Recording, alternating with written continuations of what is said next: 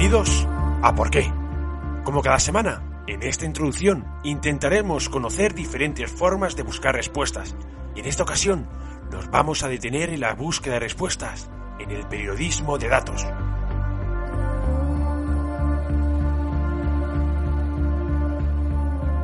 Generalmente se asume que la existencia de unos datos implica que estos sean correctos, pero en realidad los datos pueden estar contaminados. Son las personas quienes lo generan y por lo tanto pueden presentar defectos, al igual que las personas. Uno de los cometidos de los periodistas de datos consiste en cuestionar su veracidad.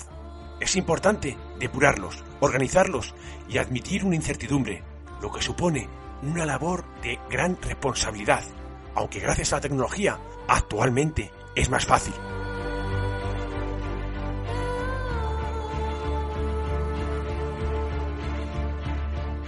Pero no toda la información es accesible a los periodistas ni al público en general, y cada país establece una legalidad propia en cuanto a transparencia de datos. No olvidemos que es necesario interpretar y analizar los datos para entenderlos y utilizarlos posteriormente para generar conocimiento. Bienvenidos a Por qué.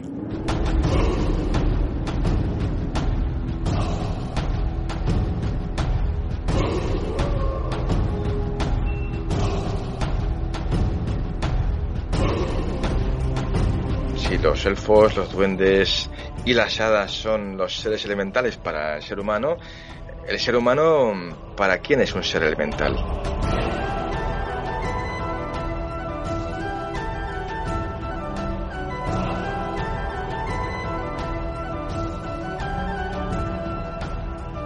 Cuenta la leyenda que cuando los ángeles se rebelaron, Dios ordenó cerrar las entradas del cielo, de modo que quienes se encontraban en el infierno se convirtieron en demonios y aquellos que quedaron en la tierra se transformaron en hadas, gnomos, duendes y elfos.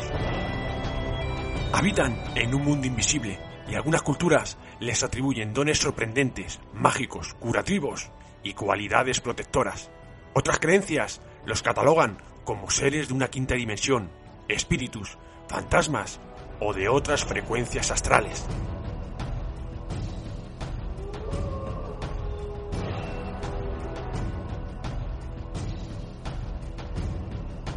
Para adentrarnos en este mundo invisible nos acompaña Jesús Callejo, investigador y escritor, licenciado en Derecho por la Universidad de Valladolid.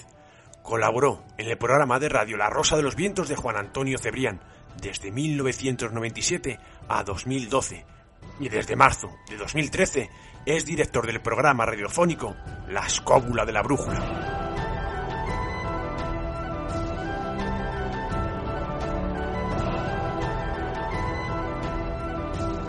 Su especialidad son los temas folclóricos y mitológicos. Es autor de más de 20 libros y teniendo en cuenta el tema que vamos a tratar hoy, uno de estos libros los tengo ahora mismo en mis manos, y me refiero a seres y lugares en los que usted no cree. Nos adentramos a un mundo invisible.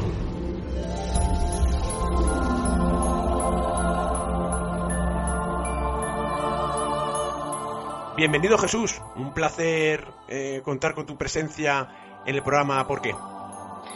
Gracias, Luis. Nada, el placer es mío. Ya sabes que todo lo que sea para fomentar el conocimiento, pues cuenta conmigo para ello, por supuesto. Pues muchas gracias. Pues la primera pregunta que te voy a hacer es la que nos trasladó eh, Carlos Dueñas, que nos decía, ¿los seres humanos pertenecemos a una dimensión diferente para esos seres que en ocasiones leemos en los libros o escuchamos en la tradición oral, como los duendes, elfos, hadas, etcétera?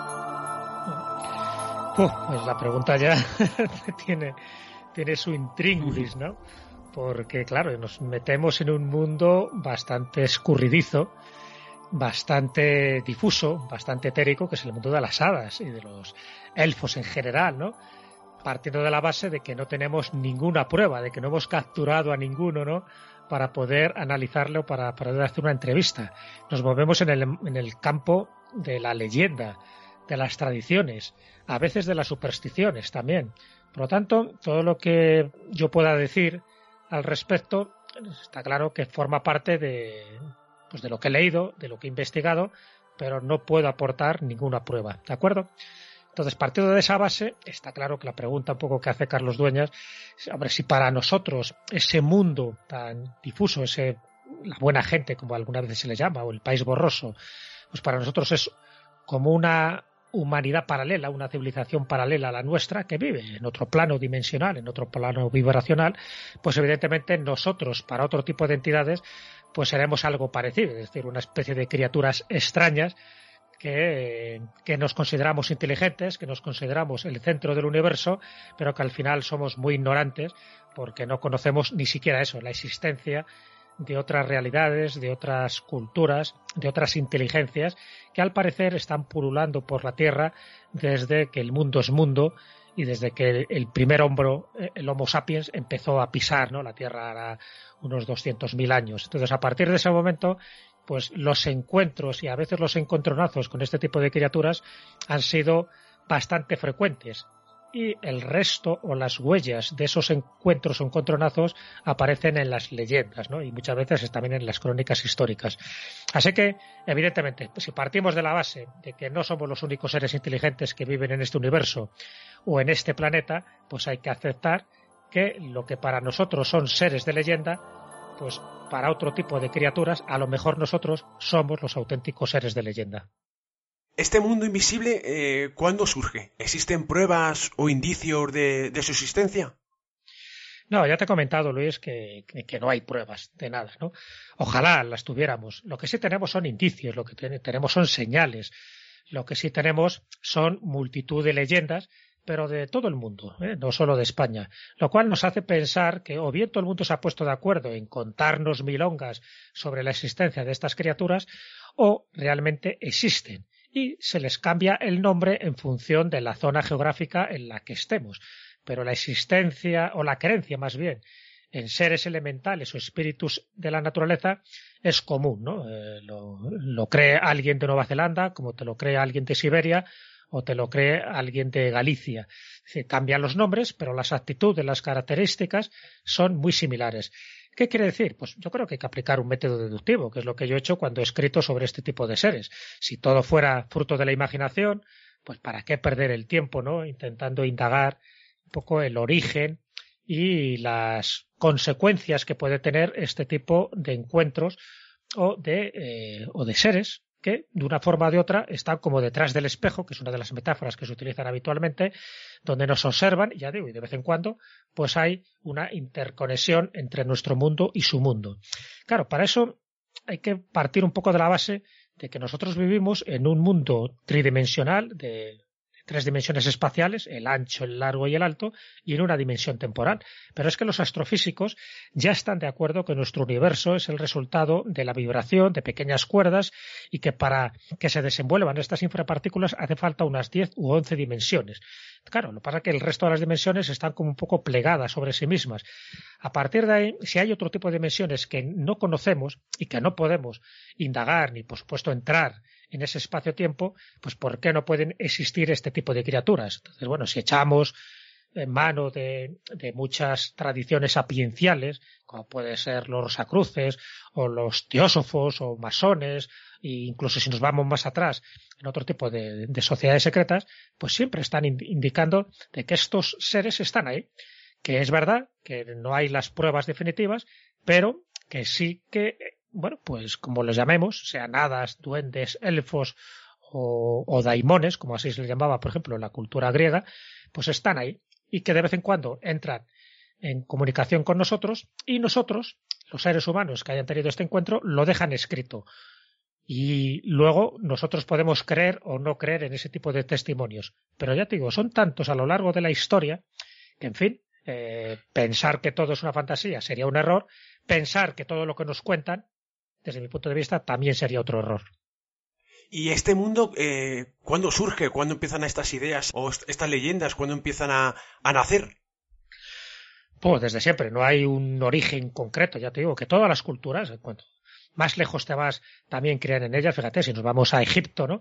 Y Egipto, la primera dinastía, empieza en el 3100 antes de Cristo. O sea, que estamos hablando de una cultura, de una civilización que tiene más de 5000 años de antigüedad. Bueno, pues ya hablaban de este tipo de seres, hablaban de los dioses, hablaban de que tenían una, una conexión directa con sus dioses. Los dioses no eran algo que estaban por ahí lejanos en el Olimpo y que no tenían conexión con los seres humanos.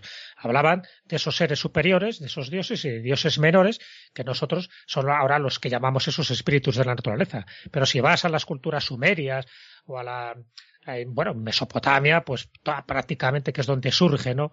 Un poco la, civilización más occidental, más, más avanzada, pues también se habla de este tipo de seres, evidentemente con otros nombres y a veces también se les representa en algunos de los murales.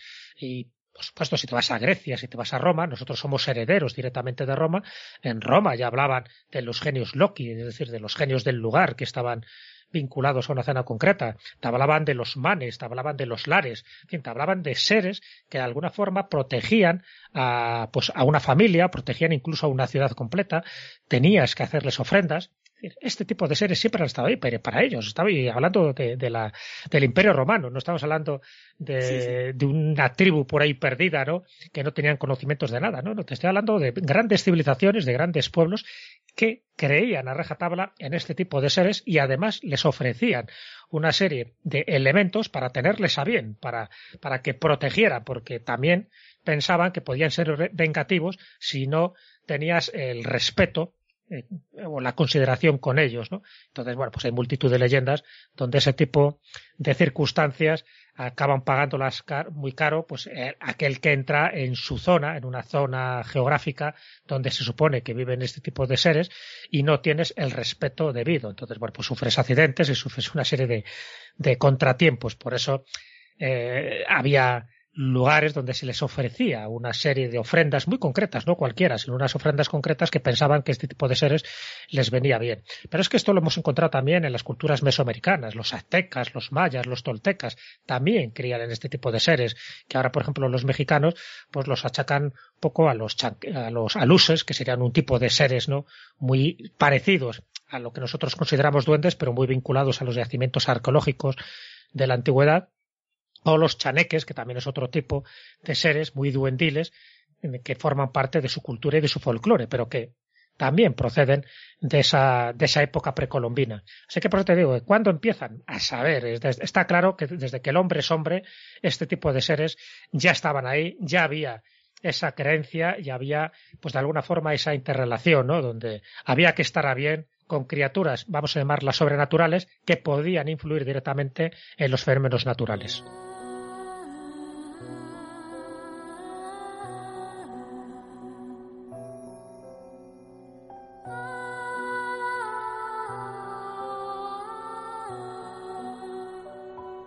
Qué interesante, Jesús. La verdad es que es un tema, la verdad, eh, apasionante. En nuestro mundo eh, hacemos clasificaciones em, del reino animal. Em, ¿Qué tipo de clasificación podemos encontrar en este mundo invisible, si es que existe una clasificación? Bueno, siempre hay gente que intenta hacer una clasificación, pero fíjate, debemos partir de una base. Es decir, hay un mundo visible, que es el que nosotros conocemos, el que nosotros podemos tocar, fotografiar, y hay un mundo invisible, es decir, es como una contraparte. Es decir, si hay algo que nosotros vemos, también hay otra parte que no vemos, pero que tiene sus efectos. Entonces, bueno, pues ha habido gente que ha creado una especie de jerarquía, ¿no? Eh, de este mundo invisible, donde, claro, hay toda toda una miriada de criaturas de todo tipo, ¿no? De todo pelaje, de toda condición, de toda forma, eh, más inteligentes, más tontos, igual que pasa un poco con los seres humanos. Si alguien nos investigara, si alguien viniera, imagínate, de alguna galaxia lejana y empieza a investigar a los seres humanos, pues se darán cuenta de que sí, somos una especie inteligente, pero no todos son igual de inteligentes, que les hay muy tontos, que les hay muy listos, que, que les hay que pasan desapercibidos, que los hay que son muy egocéntricos. Bueno, pues un poco parecido pasa en esa otra categoría vamos a llamarle así, de seres adimensionales. Entonces, bueno, pues básicamente el ocultismo ha distinguido siempre tres mundos. Por una parte, el mundo físico en el que vivimos, por otra parte estaría el mundo astral, esas criaturas astrales, tanto se habla, ¿no? Y que en parte correspondería un poco al purgatorio, al infierno de los cristianos, y luego habría un mundo espiritual que correspondería un poco al cielo cristiano. Cuando digo el cielo cristiano es un poco para que la gente vea un poco la metáfora, ¿no? Luego hay cantidad de matices y cantidad de nombres. Pero bueno, eso sería un poco como esas tres divisiones que se hacen, ¿no? Y bueno, pues lo que se pensaba, el problema es que durante mucho tiempo se pensaba que solo era real aquello que era visible. Es decir, que lo que no es visible no existe, lo cual es un error y además carece del más elemental sentido común, porque existe un mundo natural y visible, que es el que conocemos y comprendemos, y existiría un mundo sobrenatural o invisible que nuestros sentidos no pueden razonar o comprender, pero podemos ver sus efectos y sus reflejos. Eso es lo que luego queda reflejado en las leyendas, en las distintas crónicas, en las tradiciones, y por ahí es donde tenemos que seguir el rastro. Así que ya te digo, las clasificaciones son muchas, pero básicamente se podría hablar de eso. Luego ya si te vas a la mitología nórdica, imagínate, ¿no? El árbol Yggdrasil te habla de los nueve mundos o nueve reinos, y el Midgard, que sería el, el, reino nuestro, el de los hombres, el Asgard, el de los dioses, pero hay otros siete más o si te vas a las divisiones que hizo Dionisio Repagita en el siglo V, pues te hablaba de nueve círculos concéntricos que tenían que ver con ángeles y otros nueve círculos concéntricos que tenían que ver con demonios. Es decir, como ves, siempre una contraparte, ¿no? Siempre hay una parte, por, decirlo así, del bien, otra del mal. Hay una parte visible y hay una parte invisible. eso lo encontramos en todas las culturas, en todas las tradiciones.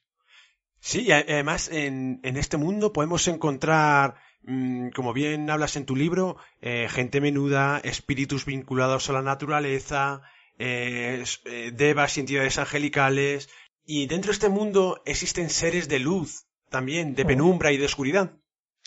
Claro, es que por eso te digo que lo complejo de este mundo, claro, cuando hablamos no solo estamos hablando de seres elementales, si lo, si lo circunscribimos solo a los seres elementales de la naturaleza, pues está claro, tendríamos otro tipo de división. De hecho, para Celso, ya los dividió en los cuatro elementos de la naturaleza. En la tierra estarían los gnomos, en el agua estarían las ondinas, en el fuego estarían las salamandras y en el aire estarían las sílfides, que hizo una clasificación muy simplista que otros, pues luego lo han, la han ampliado, ¿no? Pero claro, solo estaríamos hablando de una parte de esas criaturas que se supone que viven en el mundo invisible o en el otro mundo, como hablaban los celtas, ¿de acuerdo? Entonces, si nos vamos solo a esa parte del, del los sementales, es decir, los que nosotros consideramos que son los elfos, las hadas, los duendes, los gnomos, con los miles de nombres que tienen, pues sí, está claro que hay clasificaciones también solo con esa parte. Y entonces lo que tú decías, eh, si nos vamos, por ejemplo, a las Edas o a las sagas eh, nórdicas o islandesas, pues sí que hablan de unos elfos, incluso en el Yggdrasil, en este, esta mitología nórdica que te hablaba del árbol de la vida, de ese gran fresno sagrado que es el Yggdrasil, pues dentro de los nueve mundos o nueve reinos, te comentaba el Asgard, que es el de los dioses, o el Midgard, que es el de los hombres, también hablan de un reino que estaría habitado por los elfos de la luz y otro reino que estaría habitado por los elfos de la oscuridad. Para, desde mi punto de vista, yo creo que es bueno, pues una teoría muy interesante siempre asociada a la gente menuda, ¿no? que es uno de los nombres que se le, dan a los espíritus de la naturaleza. y, yo creo que cuando se habla de elfos de la luz o elfos de la penumbra o elfos de la oscuridad es por la capacidad que tenemos los seres humanos para verlos y por supuesto que deriva de esa antigua mitología nórdica, ¿no? Sobre los seres mágicos de los elfos de la luz y los elfos de la oscuridad. Pero en el fondo sería eso. Es un poco como el envoltorio que rodea a los elfos fue siempre utilizado como palabra genérica, ¿eh? ahí entran categorías tanto de espíritus masculinos como femeninos. Pero sería ese envoltorio que determina la capacidad de los seres humanos para verlos o para apreciar con detalle sus formas y sus colores. Porque se habla mucho siempre de que son formas cambiantes, que son seres proteicos, y también que los colores van variando, ¿no? En función de la vibración que emiten. Así que este entorno yo creo que depende de una especie de aura energética que tienen estos elementales cuando se manifiestan fuera de su plano astral. Y entonces varía en función del poder y de la energía que ellos tengan, pero también varía en función de la capacidad que tenemos nosotros de percibirlos, porque ya sabes que no todos los seres humanos tenemos la misma capacidad de percibirlos. Hay gente que tiene una sensibilidad, una evidencia mucho mayor, y hay otros que tienen la sensibilidad de un canto rodado. no, ven nada ni sienten nada, ¿no? O sea que yo creo que va un poco por ahí, por esa capacidad de sentirlos y también por la capacidad que tienen este tipo de seres, que son muy distintos, ya te digo, es muy distinto una sílfide de una sirena o de una ondina o de un gnomo, son muy distintos también a la hora de manifestarse ante nosotros, porque su densidad también es muy diferente. ¿Dónde podríamos, si es que existe, dónde podríamos encontrar las grietas y ventanas entre estos dos mundos? Bueno, siempre se habla de eso, ¿no? Esa otra metáfora, ¿no? Dices, bueno, pues si ese mundo está ahí, es decir, nos separa. Lo que nos separa de ellos no es otro planeta, o sea, son seres que conviven con nosotros en este planeta llamado Tierra o llamado Gaia, ¿no? Entonces, ¿qué es lo que nos separa? Pues lo que dicen los iniciados, lo que dicen las ciencias ocultas, los que dicen aquellos que han investigado de cerca, me refiero a aquellos que han tenido la capacidad de verlos, lo que dicen es que lo que nos separan es pues unas pues, una vibración determinada. Es decir, nosotros somos capaces de percibir pues, un espectro visual determinado y ellos están en otro espectro visual donde por su vibración somos incapaces de, verlos, pero sí de sentir sus cualidades, por decirlo así. ¿no? Entonces, bueno, pues eh, esas grietas o ventanas serían las que de vez en cuando se abren en los momentos espaciotemporales donde ellos pueden entrar en nuestro mundo o nosotros podríamos entrar en su mundo. A veces de forma voluntaria y a veces de forma involuntaria, ¿no? Que es cuando se producen pues esos missing time, ¿no? Donde luego el testigo no sabe muy bien qué ha pasado con su vida, que se han pasado cinco horas o un día entero y, no sabe dónde ha ido ese día entero, sencillamente porque ha entrado en un estado alterado de conciencia al penetrar en, en ese mundo, ¿no? En ese territorio prohibido, un territorio tabú. Bueno, pues evidentemente esas grietas o ventanas son de las que hablan algunos investigadores y son como áreas de incursión. Es decir, esas áreas de incursión son como los momentos muy concretos que se dan. Fíjate que a veces esas áreas de incursión se producen cuando hay tormentas eléctricas. O sea, por alguna razón, muchas de estas leyendas están asociadas a esas tormentas como si las tormentas eléctricas, ese potencial eléctrico, eh, permitiera que se abrieran estas puertas o estas ventanas, ¿no? Entonces ahí es cuando se suelen manifestar muchos de, este, de estos seres, ¿no? Ya digo, no todos con las mismas intenciones, no todos vienen aquí a ayudar, otros vienen a curiosear y otros vienen pues a alimentarse, como dicen algunos investigadores. Así que, mm, bueno, pues eso es un poco lo que se define, esas puertas inducidas también, que es otro de los nombres que se dan a estas áreas de incursión, que se tienen que dar eh, las condiciones favorables a veces están muy influidas ¿no? por patrones geométricos, que es muy curioso porque estaría relacionado con los círculos de las cosechas, que es otra hipótesis que se ha dado, ¿no? que esos círculos no los crean los ovnis ni los extraterrestres, sino los espíritus elementales de esa zona y es una forma de comunicarse con nosotros o, o de entrar en nuestro territorio para darnos algún mensaje, ¿no? Sería una puerta inducida. Así que, bueno, pues eso que llamamos el país de los elfos, pues constituiría es una especie de universo paralelo que coexiste con el nuestro y solo se hace visible y tangible a personas que escogen y luego cuando esas puertas las abren y son puertas que conducen a estos puntos tangenciales, a estos puntos donde cuando tú entras pues ocurren cosas. Y una de las cosas que ocurre es la distorsión del tiempo. Y eso es algo que, que acaban de rematar siempre muchos de los cuentos, ¿no? Diciendo que hay que tener cuidado cuando tú entras en estas zonas de incursión o cuando tienes contacto con este tipo de seres, cuidado con lo que comes, cuidado con lo que bebes, cuidado con lo que haces, porque todo eso influye que nuestro tiempo ordinario es diferente al tiempo élfico. Sería una de las características de estas grietas o ventanas, ¿no? Que, puedes percibir este tipo de, de mundos, de mundos invisibles, pero ya digo, que tienen unos efectos visibles en aquellas personas que voluntaria o involuntariamente han entrado en ellos. Entonces, en parte sí que podríamos tener acceso a esos mundos. Eh, ¿Recuerdas algún caso que hayas estudiado que te llamó la atención en, particular de ese acceso de un ser humano a esos mundos mágicos? Bueno, hay multitud de leyendas en ese sentido. Yo no he conocido a ninguna persona directa que me haya contado que ha entrado allí, pero sí es verdad que dentro de la bibliografía eh, sobre estas temáticas, y no solo en España, lo que más conozco es en España, pero también en otras partes del mundo, sí que hay muchos casos, muchísimos testimonios de personas que dicen que han entrado en este, en este mundo, ¿no? Y, este mundo, este, vamos a llamarle este mundo élfico, ¿no? Este país borroso, pues para ellos, los que entran, yo qué sé, están, hay multitud, bueno, hay casos, ya te digo, hasta muy llamativos porque incluso han quedado constancia en leyendas que son muy populares actualmente pues en España, ¿no? Yo qué sé, si vas al monasterio de Armenteira en Pontevedra o vas al monasterio de Leire en Navarra, pues te encuentras con los casos del abad Ero por una parte o el abad Virila por otro, donde dice que mientras estaban escuchando el trino de un pájaro, dicen que de un ruiseñor, y ellos estaban pensando en la en la eternidad, pues entran en una especie de trance, una especie de sueño, y cuando ellos despiertan, lo que piensan que ha pasado unos minutos o una, una hora, pues para el mundo ordinario han transcurrido ni más ni menos que 300 años, ¿no? Entonces, bueno, pues es un poco como una siesta tan prolongada que, que dices, ¿qué ha pasado? ¿Cómo, ¿Cómo he podido perder 300 años de mi vida? Bueno, pues porque involuntariamente has entrado en ese terreno. Es un poco lo que se cuenta también de los siete durmientes de Éfeso, ¿no? Una localidad que está en Turquía. Y es lo que se cuenta de Oisin, que es uno de los héroes de la mitología celta, ¿no? que también entra en el país de las hadas. Bien, eso ocurre con más frecuencia de lo que pensamos. Pero en el fondo es lo que nos está diciendo la literatura. La literatura iniciática, la literatura esotérica de toda la vida, cuando habla del país de las hadas, cuando habla del Shangri-La, acuérdate que es una novela, pero que tiene que ver un poco pues con esos reinos míticos de Zambala, de Agartha, pues cuentan lo mismo, es decir, por una parte es un mundo con una luz espectral, es no es una luz que proceda directamente del sol, es una luz extraña donde los hay vegetales, donde hay árboles, donde hay animales, pero todo es como distinto. Es como que lo miras desde, desde un punto de vista no solo espectral, sino especular. Muchas veces, y hay un caso muy relativamente famoso en Cantabria, ¿no? En la cueva Lamena, donde una niña entra en este país borroso y cuando sale ocurre eso. Ha pasado muchísimo tiempo, pero ella cuenta que prácticamente todo era igual lo que ella veía allí pero como si estuviera viéndolo en un espejo.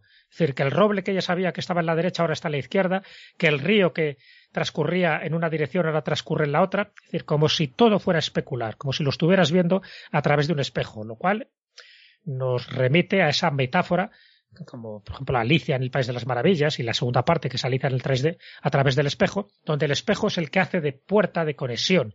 Fíjate que hay muchas mancias que para adivinar el futuro, para ponerse en contacto con las entidades del otro lado, se utiliza un espejo o se utiliza una, una superficie reflectante. Entonces, bueno, qué curioso, ¿no? Que al final todo indique de que los espejos tienen una importancia muy especial a la hora de entrar en contacto con este tipo de, de criaturas. Entonces, bueno, por eso te digo que al final sí que se dan muchas circunstancias.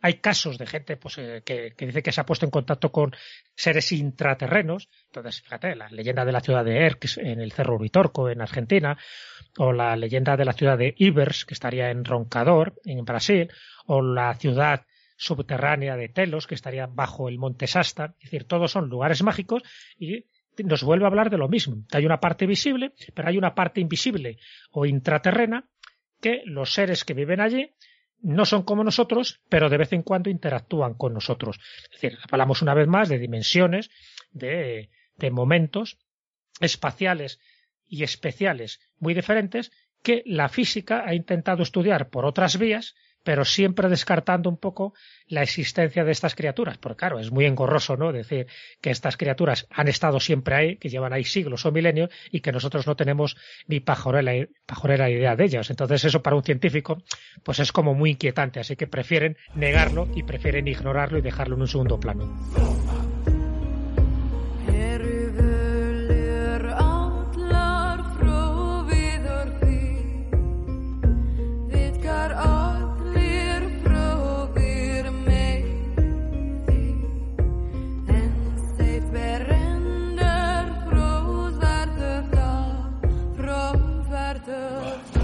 En este mundo, ¿cómo podríamos entender el concepto de tiempo?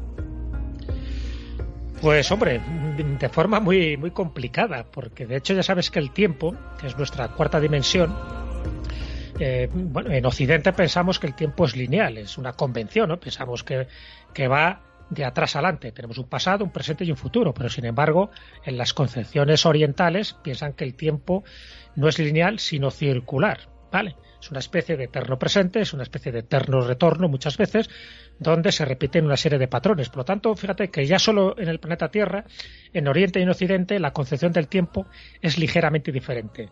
Pero bueno, es cierto que nosotros pues entendemos que el tiempo pues hay que regularlo y hay que medirlo de una forma determinada y todos estamos de acuerdo. Pero cuando se entra en este mundo especular, cuando se entra en este mundo borroso, eh, etéreo, que es este, el mundo de los elfos o el mundo de las hadas, pues lo que nos hablan las leyendas es de una distorsión temporal ¿Cómo la podríamos definir? Pues cualquier cosa que interrumpa el flujo del tiempo, ya sea que lo acelere o ya sea que lo ralentice.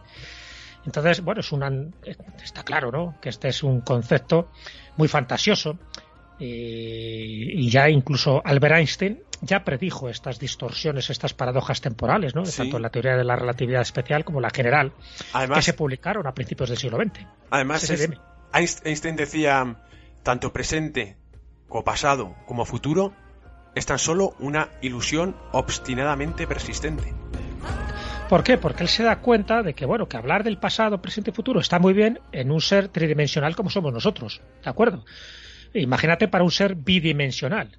Para un ser bidimensional no existe la altura, solo existe el largo y el ancho. Entonces, tú le hablas de la altura a un ser bidimensional y no te entiende de qué me estás hablando. Pues lo mismo pasa si ahora viniera un ser de la cuarta dimensión, es decir, que viniera del tiempo y nos hablara del tesseracto. ¿no? Eh, sí, lo entendemos porque aparece en algunos cómics de la Marvel y tal, pero el tesseracto es, un, es algo que se nos escapa un poco de, nuestra mente, de nuestra imaginación. Pues imagínate, y es un objeto de, de, cuatro de la cuarta dimensión, no de cuatro dimensiones, sino de la cuarta dimensión. Es decir, de un lugar donde nosotros, como seres tridimensionales, pues podemos intuir cosas, pero no sabemos muy bien cómo va. De ahí que entren esas ventanas, esas grietas en el tiempo, porque si el tiempo es nuestra cuarta dimensión, pero no la controlamos, sencillamente, bueno, pues tenemos unas convenciones determinadas para, para medirlo, pues por ahí vienen, por ahí entran y salen. Es un poco la teoría de la intrusión. Es decir, el espacio-tiempo, nosotros, pues vivimos en él y más o menos, bueno, pues entendemos las reglas y las leyes físicas. Pero un ser que venga de la cuarta o de la quinta o de la sexta dimensión, sus reglas está claro que son diferentes a las nuestras. Entonces, de ahí un poco lo de la distorsión temporal. Es decir, ¿por qué esa distorsión nunca ocurre al revés. Las leyendas siempre hablan de que el que entra en este territorio, ¿sabes? En este territorio desconocido, tabú o prohibido, cuando sale de ese territorio, para él han pasado unos minutos, unas horas, unos días, pero para el mundo ordinario, para el mundo tridimensional, han pasado años o siglos, ¿no? Como el caso que te ponía de Sarero o de San. Bueno, nunca ocurre al revés, qué curioso, ¿no? Estas leyendas. Entonces, pues eso a mí me hace pensar que evidentemente las leyendas nos están indicando muchísimo antes de que Albert Einstein estableciera estas innovadoras teorías, ¿no? Sobre la distorsión temporal o la paradoja, ¿no? De los gemelos, porque uno que, que se acerca a la velocidad de la luz, pues su tiempo se ralentiza y sin embargo el que se queda en la Tierra, su tiempo ordinario transcurre a la velocidad que nosotros ya conocemos. Bueno, pues esto para mí particularmente me llama la atención y es lo que he encontrado esta distorsión pues en las cantigas de Santa María de Alfonso X el Sabio aparecen leyendas de este tipo, incluso en el Corán o la leyenda de los durmientes de Éfeso, incluso pues Washington Irving en el famoso cuento de Rip Van Winkle también hace mención a esta distorsión temporal o la leyenda japonesa de Urashima Taro. Todo esto, ya digo, vuelvo al principio, Luis, hay una serie de elementos que me hacen sospechar de que evidentemente las leyendas no nos están mintiendo, porque si se las inventaran de cabo a rabo, la distorsión temporal tendría que ser en un sentido y en otro. No, no siempre es por el mismo lado. Solo se ralentiza el tiempo en este país, vamos a llamarle, de las hadas, y el tiempo ordinario transcurre a otra velocidad distinta, como siempre. Nunca ocurre al revés. Entonces, bueno, pues yo creo que son como elementos, lo que te decía, indicios o señales de que algo hay, de que aquellas personas que han tenido la suerte o a veces la desgracia de entrar en ese territorio, en ese sangrila, pues pueden tener muchos beneficios, pueden tener muchos conocimientos porque puedes entrar en contacto con seres que te van a ayudar en tu evolución espiritual, pero también tu cuerpo físico no está preparado para esa vibración, para esa dimensión, y puede sufrir los cambios cuando sales de esa, vamos a llamarla, campana espacio-temporal, cuando sales de ella, pues al final las consecuencias son tremendas. Y siempre todas estas leyendas hacen referencia a que casi todos estos personajes, cuando son conscientes de que han pasado tanto tiempo fuera de su ámbito tridimensional, pues se convierten en polvo, se desintegran. Es como no pueden aguantar ya pues el peso de los años acumulados que en aquel momento sí los tuvieron en suspenso. Entonces, bueno, es muy interesante seguir un poco la pista de estas leyendas, porque ya te digo, nos están indicando de que con independencia de que sea una leyenda japonesa, o sea una leyenda africana, o sea una leyenda europea, nos están indicando de que esa distorsión temporal es uno de los leitmotiv que se producen en este tipo de leyendas o en este tipo de encuentros. Sí, y, además, em, relacionado con el tiempo, eh, las especies animales perciben el tiempo, depende de su metabolismo, perciben el tiempo de una manera distinta. Es decir, que el concepto de tiempo, eh, hoy por hoy, la verdad es que podríamos decir que también es uno de los grandes misterios. Sí, sí, lo es y lo seguirá siendo, ¿no? Eso lo decía San Agustín, que dice, si me preguntas lo que es el tiempo, no lo sé. Pero sin embargo, si no me lo preguntas, sí sé lo que es el tiempo, porque vives en él, ¿no? Y convives un poco con esa dimensión eh, temporal. Pero es verdad que explicarlo es muy complicado por eso, ¿no? Porque eh, es uno de los grandes interrogantes que ha habido a lo largo de la humanidad que fíjate los calendarios que se han creado, las mediciones del tiempo que se han establecido y aún así no nos hemos puesto de acuerdo muchas veces pues en eso, en tener un calendario universal, nosotros nos regimos por un calendario gregoriano, los chinos se rigen por otro, los judíos por otro, los musulmanes por otro, incluso las mediciones del tiempo, pues bueno, pues tenemos una una convención casi universal de lo que es un segundo, de lo que es un minuto, de lo que es una hora. Pero para llegar a eso ha tenido que pasar muchísimo tiempo, y nunca mejor dicho, para enterarnos de qué va la cosa. Pero incluso, ya te digo, cuando alguien entra en estos territorios a través de un trance místico, imagínate, ¿no? Que lo ocurre, cuando tú eres capaz de transgredir estas barreras espaciotemporales, pues se dan cuenta de que ese tiempo es muy diferente cuando entras en ese, vamos a llamar, en ese satori, ¿no? En esa iluminación, en ese trance, el tiempo transcurre a una velocidad distinta. Tú puedes estar eh, durante, imagínate, durante horas meditando, si estás en la meditación correcta, y cuando sales de esa meditación, a lo mejor tú crees que ha pasado eso, cinco minutos y a lo mejor han pasado eso, cinco horas. ¿Por qué? Porque el tiempo transcurre a una velocidad diferente cuando eh, la, la, mente del testigo o del, o del vidente pues ha interactuado un poco con esa, vamos a llamarla, esa energía, esa vibración temporal. Por eso lo llaman la cuarta, la cuarta dimensión al tiempo. Pero es una forma de no decir nada. Dice, bueno, sí, vivimos en tres dimensiones espaciales y una temporal que, que de alguna forma interpenetra todas las dimensiones espaciales. Y, además, Pero a, día de hoy no lo sabemos. Y además una, una dimensión eh, temporal que además solo tiene una dimensión. Eh, imaginemos que encima el tiempo tuviese también más dimensiones igual que tienen las espaciales. Entonces ya todo se complica más. Sí, es que hablan de eso un poco también, claro, de pues que cantidad de teorías, bueno, tú conocerás, ¿no? Un poco la teoría M, por ejemplo, esa teoría M, que es una teoría unificadora, que podría explicar todo el cosmos interpretando, pues eso, las cuatro fuerzas que conocemos de nuestro propio universo, la gravitatoria, la electromagnética, la nuclear fuerte y la nuclear débil, y, y, estarían dentro de esas once dimensiones que te decía de la teoría M, ¿no? De los astrofísicos. Tres dimensiones espaciales, una temporal, seis adicionales y una que englobaría todo como una especie de membrana, de, de la teoría M. Entonces, pero claro, pero es que decir esto, para los profanos en la materia, como soy yo, pues sí, me parece muy bonito y tal, pero, para, mí es incomprensible, ¿sabes? Pero sin embargo, fíjate, los grandes científicos, los grandes físicos de partículas, los grandes astrofísicos, van en esta dirección. Se están dando cuenta de que o entendemos esto o no nos enteramos prácticamente de nada. Entonces, ese es el gran problema, que hay una gran diferencia entre la mayoría de la población, pues, pues eso, que vive viven como viven, de aquellos científicos que sí intentan explicar un poco este, este mundo, por una parte, el visible, pero también intentan explicar el mundo invisible, sobre todo con las conexiones que se producen en momentos determinados. Pues vamos a seguir con adentrándonos en este mundo invisible o mágico. ¿Existen ciudades y reinos perdidos y tesoros encantados? Bueno, las leyendas dicen que sí, y hablan de muchísimos, ¿no? Y no hace falta irse muy lejos. En Galicia, según el Ciprianillo, según el libro de San Cipriano, hay bastantes tesoros enterrados y encantados. Sí, hay una parte del libro de San Cipriano donde te indicaba dónde estaban y lo que tenías que hacer para desencantarlos, ¿no? Bueno, pues yo creo que es el viejo anhelo del ser humano, ¿no? Encontrar un tesoro perdido, imagínate de algún pirata, y si está encantado, pues intentar desencantarle. Hay que hacer los conjuros y los rituales necesarios.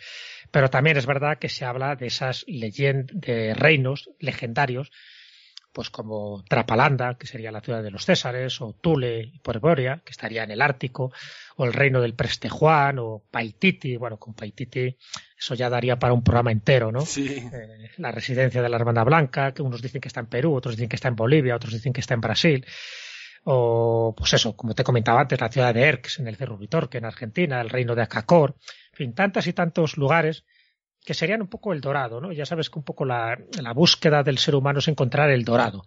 El dorado no solo en Sudamérica, como intentaron buscarlo los conquistadores españoles, sino que al final el dorado se, ha convertido en una palabra eh, polisémica y mítica, donde el dorado es donde lo que tú buscas no es ya realmente un tesoro material, sino que lo que buscas es un conocimiento, ¿no? Que es, en definitiva, lo que han buscado los alquimistas para encontrar la piedra filosofal. Una parte de la piedra filosofal no es convertir los metales innobles en oro, sino también buscar tu propio conocimiento. No solo alargar tu vida, no solo encontrar la inmortalidad, sino encontrar ese conocimiento que te permite conocer los grandes arcanos o los grandes misterios que tiene la vida. Algunos de ellos los que estamos comentando hoy. Así que, claro que hay, ¿no? Eh, yo que sé, fíjate, las leyendas irlandesas, las leyendas célticas, te hablan de Tirnan Og, que es la tierra de los jóvenes, ¿no? La tierra de la eterna juventud. O en Rusia siempre se habló de Vologudí, que es la, el país de las aguas blancas, donde todavía estaré viviendo una especie de hermandad blanca con grandes conocimientos y que de vez en cuando pues lo dan como pequeñas píldoras de sabiduría, se lo dan a ciertos contactados o a ciertos elegidos. Sé que es el mito de Zambala, es el mito de Agartha y yo creo que es un mito recurrente que cambiarán los nombres, pero cambiarán las ubicaciones, porque ya has visto que hay lugares que están en Sudamérica, que hay lugares que están en Asia, que hay lugares que están en África, pero siempre es el anhelo de encontrar algo desconocido, algo que nos haga mejores como seres humanos, algo que nos aporte conocimiento. Eso desde el punto de vista espiritual. El que lo busque desde un punto de vista solo material, pues aviado está, ¿no? Porque el que lo busque solo para hacerse rico, él solo, al final va a encontrar la desgracia, va a encontrar la muerte, porque normalmente este tipo de tesoros suelen tener acarreada una maldición. ¿Y estos lugares em, se pueden acceder o son inaccesibles o algunos podemos entrar y otros no? Bueno, pues hombre, el momento que se convierten en lugares legendarios es porque el acceso no es demasiado fácil, ¿no? Si no, ya habría una autopista, ya habría un cartel de neón diciendo aquí, aquí está, yo qué sé, pues Paitete o aquí está Zambala. Estamos hablando de lugares míticos y a veces de lugares místicos, ¿vale? ¿Qué quiere decir? Que no quien quiera puede llegar, sino aquel que o sea invitado previamente o tenga los conocimientos suficientes para poder acceder allí. Es decir, como que el que tiene la llave que te abre las puertas del conocimiento, porque en el fondo, fíjate, lo que te dicen muchas veces los grandes iniciados es que estos lugares tampoco son físicos.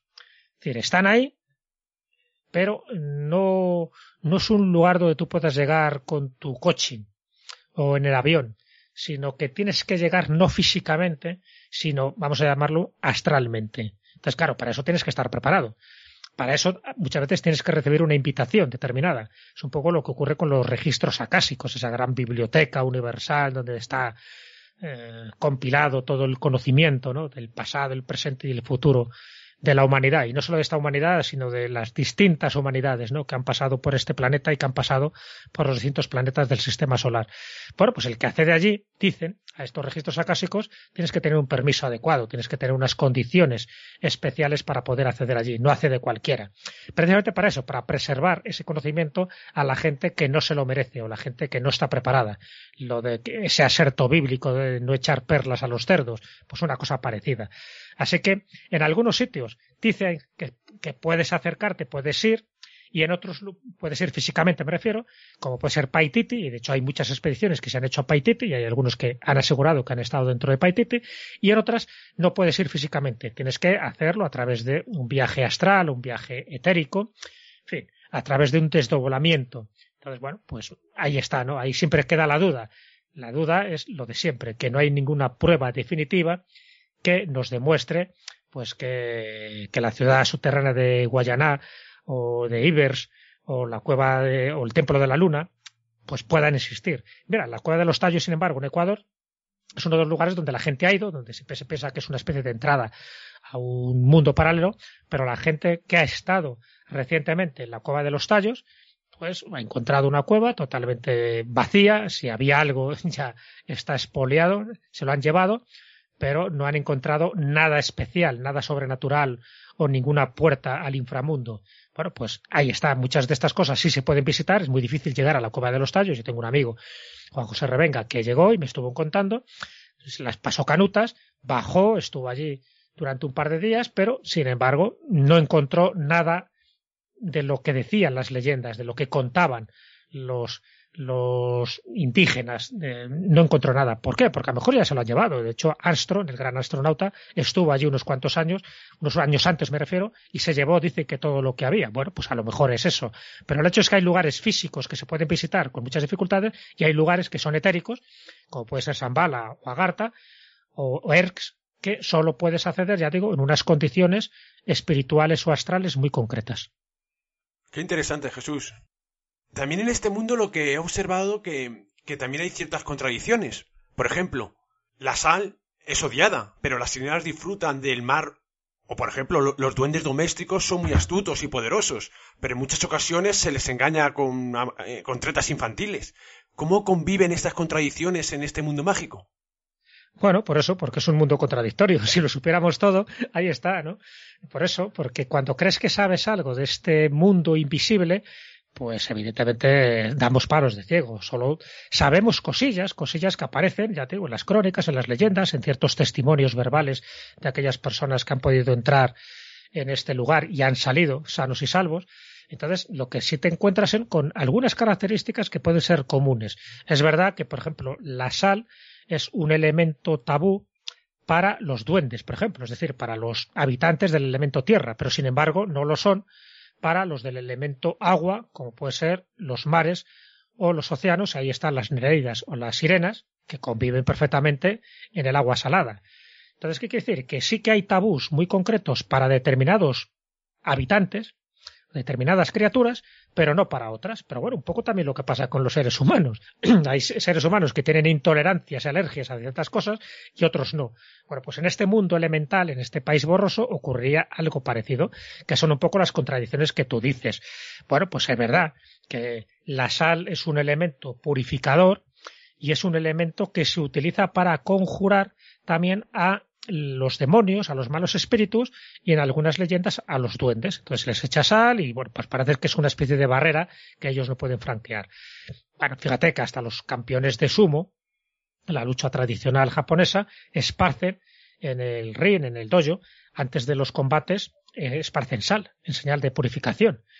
En algunas leyendas españolas, por ejemplo del País Vasco, los aranciliac, pues tienen ese miedo a la sal y una forma de conjurarlos, pues es eso, echar sal en los lugares que tú crees que van a penetrar, que por cierto, suelen ser también zonas ventana, ¿no? Por decirlo así, o sea, entran por ventanas o entran por eh, lo que son las esquinas de las casas, ¿no? De los establos, como si ese lugar fuera mucho más factible para ellos.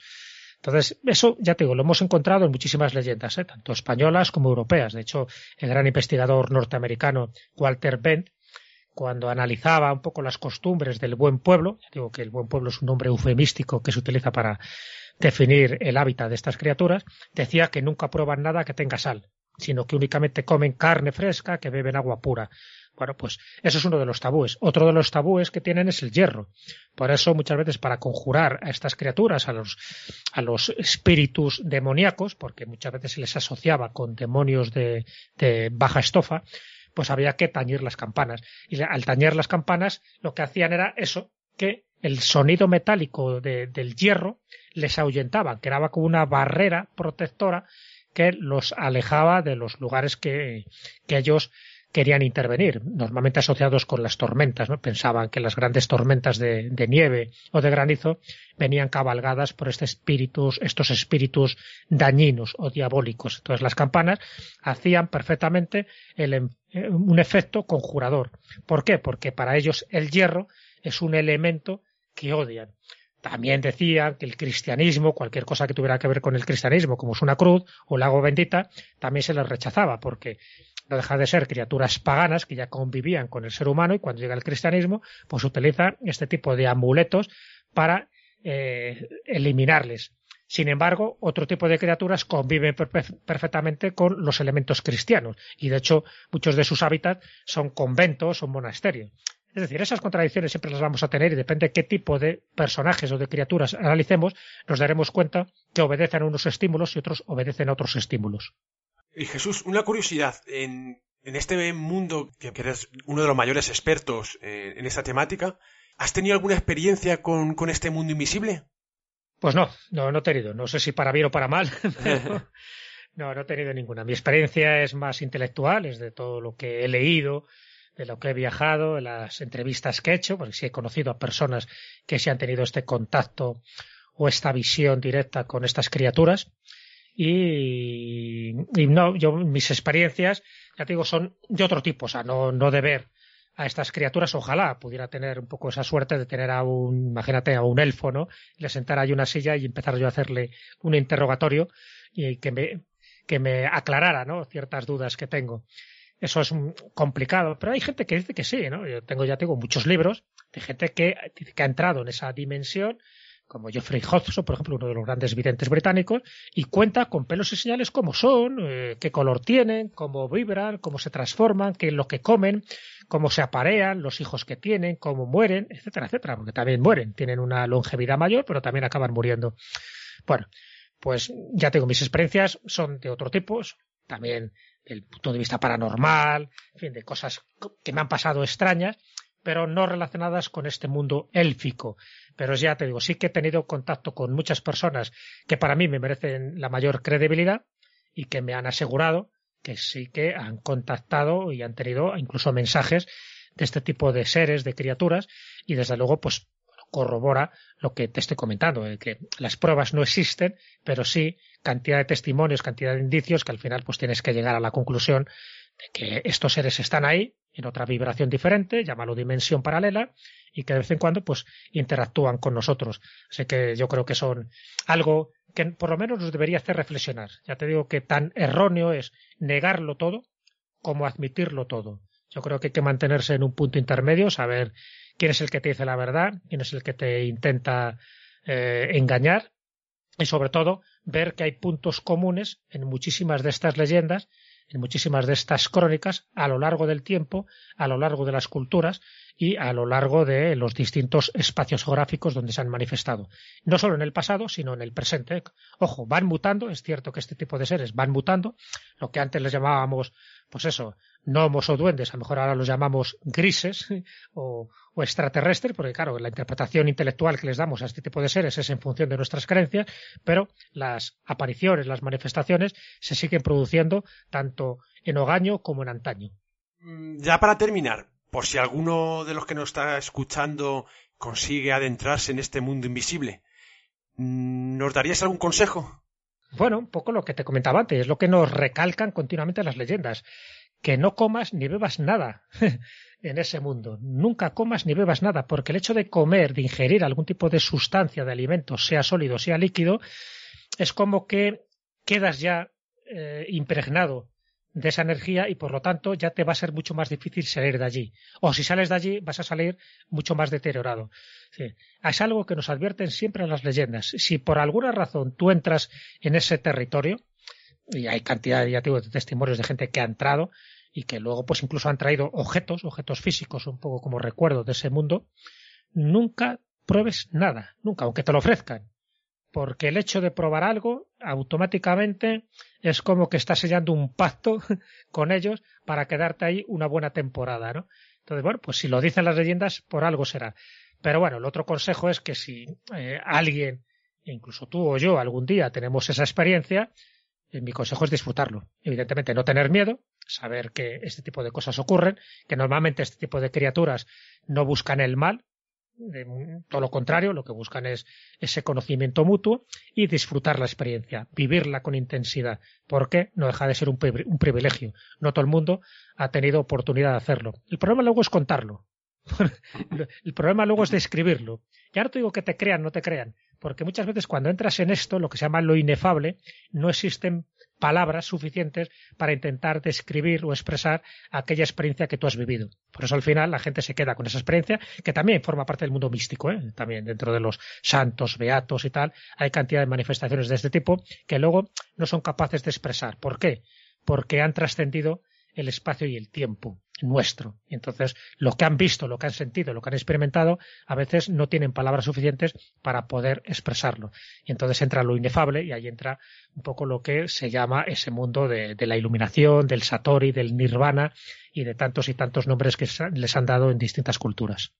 Y ya para terminar, sí que me gustaría que me propusieras una pregunta sobre el tema que desees o tengas curiosidad de conocer más, porque nuestro objetivo será buscar la, eh, la, colaboración de un invitado que intente dar respuesta a tu pregunta o por lo menos emprender un viaje a la busca de ellas. Así que Jesús, ¿cuál es tu pregunta?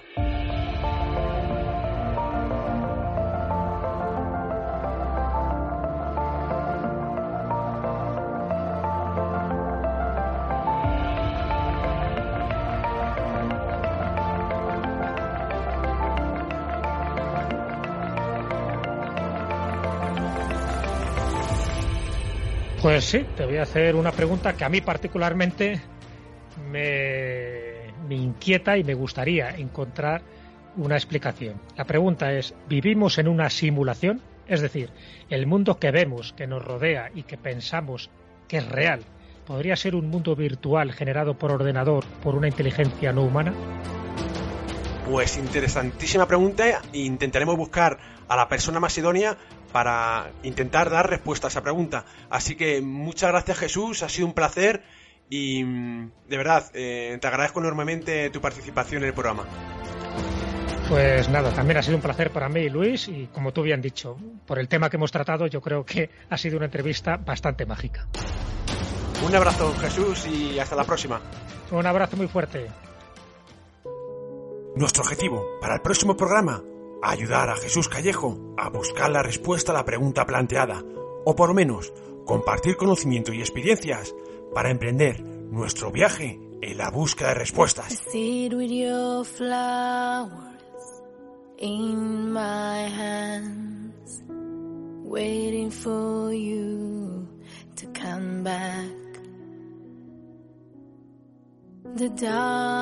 Shadow in the promised land. A silent night turned black. And the angels dance for you. I will raise my voice.